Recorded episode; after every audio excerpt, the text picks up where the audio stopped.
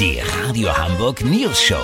Die witzigsten Nachrichten der Stadt. Mit Olli Hansen, Jessica Burmeister und Peter von Rumpold. Äh, Guten Tag. Dass Passanten, Jogger und Radfahrer häufig von Hundehaltern genervt sind, das ist relativ normal.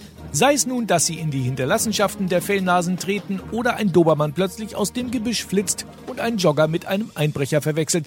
Dass aber jetzt auch Hundehalter von Hundehaltern genervt sind, das ist neu. Olli Hansen, wie ist denn das zu erklären? Naja, das bezieht sich vor allem auf den Konflikt zwischen angeleinten und nicht angeleinten Hunden. Weißt, wie ich mein? Nee, ich denke, in Hamburg gilt doch überall die Leinenpflicht, bis auf ein paar Ausnahmen. Rein rechtlich schon, aber im Grunde leint ja so mancher Hundebesitzer seinen Wuffi im Park ja doch gerne mal ab.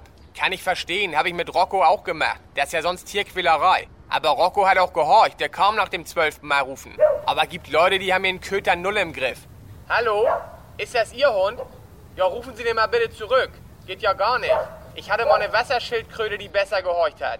Peter Adelheid Krause führt hier im Stadtpark immer ihren Chihuahua-Mops-Mischling Zorro aus. Der Kleine ist ängstlicher als ein Hase im Autoscooter und muss immer an der Leine sein, weil er so winzig ist, dass er auch in die Rillen von Gullideckeln fallen würde. Geht's wieder? Ja? Besonders ärgerlich, wenn dann von diesen Hundehaltern so Kommentare kommen wie, oh, hat ihre Angst? Der kneift den Schwanz ja so ein. Ja, ist das ein Wunder? Wenn die Klitschko-Brüder auf mich zugelaufen kommen und ich nicht weg kann, würde ich auch den Schwanz einklemmen. Weißt, wie ich mein? Lass so machen, Peter. Da hinten kommt Balko angelaufen. Ein einjähriger, 45 Kilo schwerer Labrador-Rüde. Wenn Balko gleich Zorro wieder spielerisch unter sich begräbt, melde ich mich nochmal, dann habt ihr das exklusiv, okay? Ja, vielen Dank, Olli Hansen. Kurznachrichten mit Jessica Burmeister. Barbie, Mattel bringt mit Barbados die erste geschlechtsneutrale Puppe raus.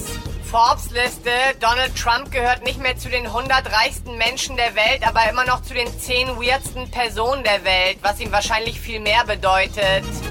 Nie wieder Stau. Mit einer bahnbrechenden neuen Verkehrs-App können Autofahrer ihre eigene Grünphase programmieren. Das Wetter. Das Wetter wurde Ihnen präsentiert von Arztwartezimmer. Hm, wie gemütlich ist das denn? Das war's von uns. Wir hören uns morgen wieder. Bleiben Sie doof. Wir sind's schon.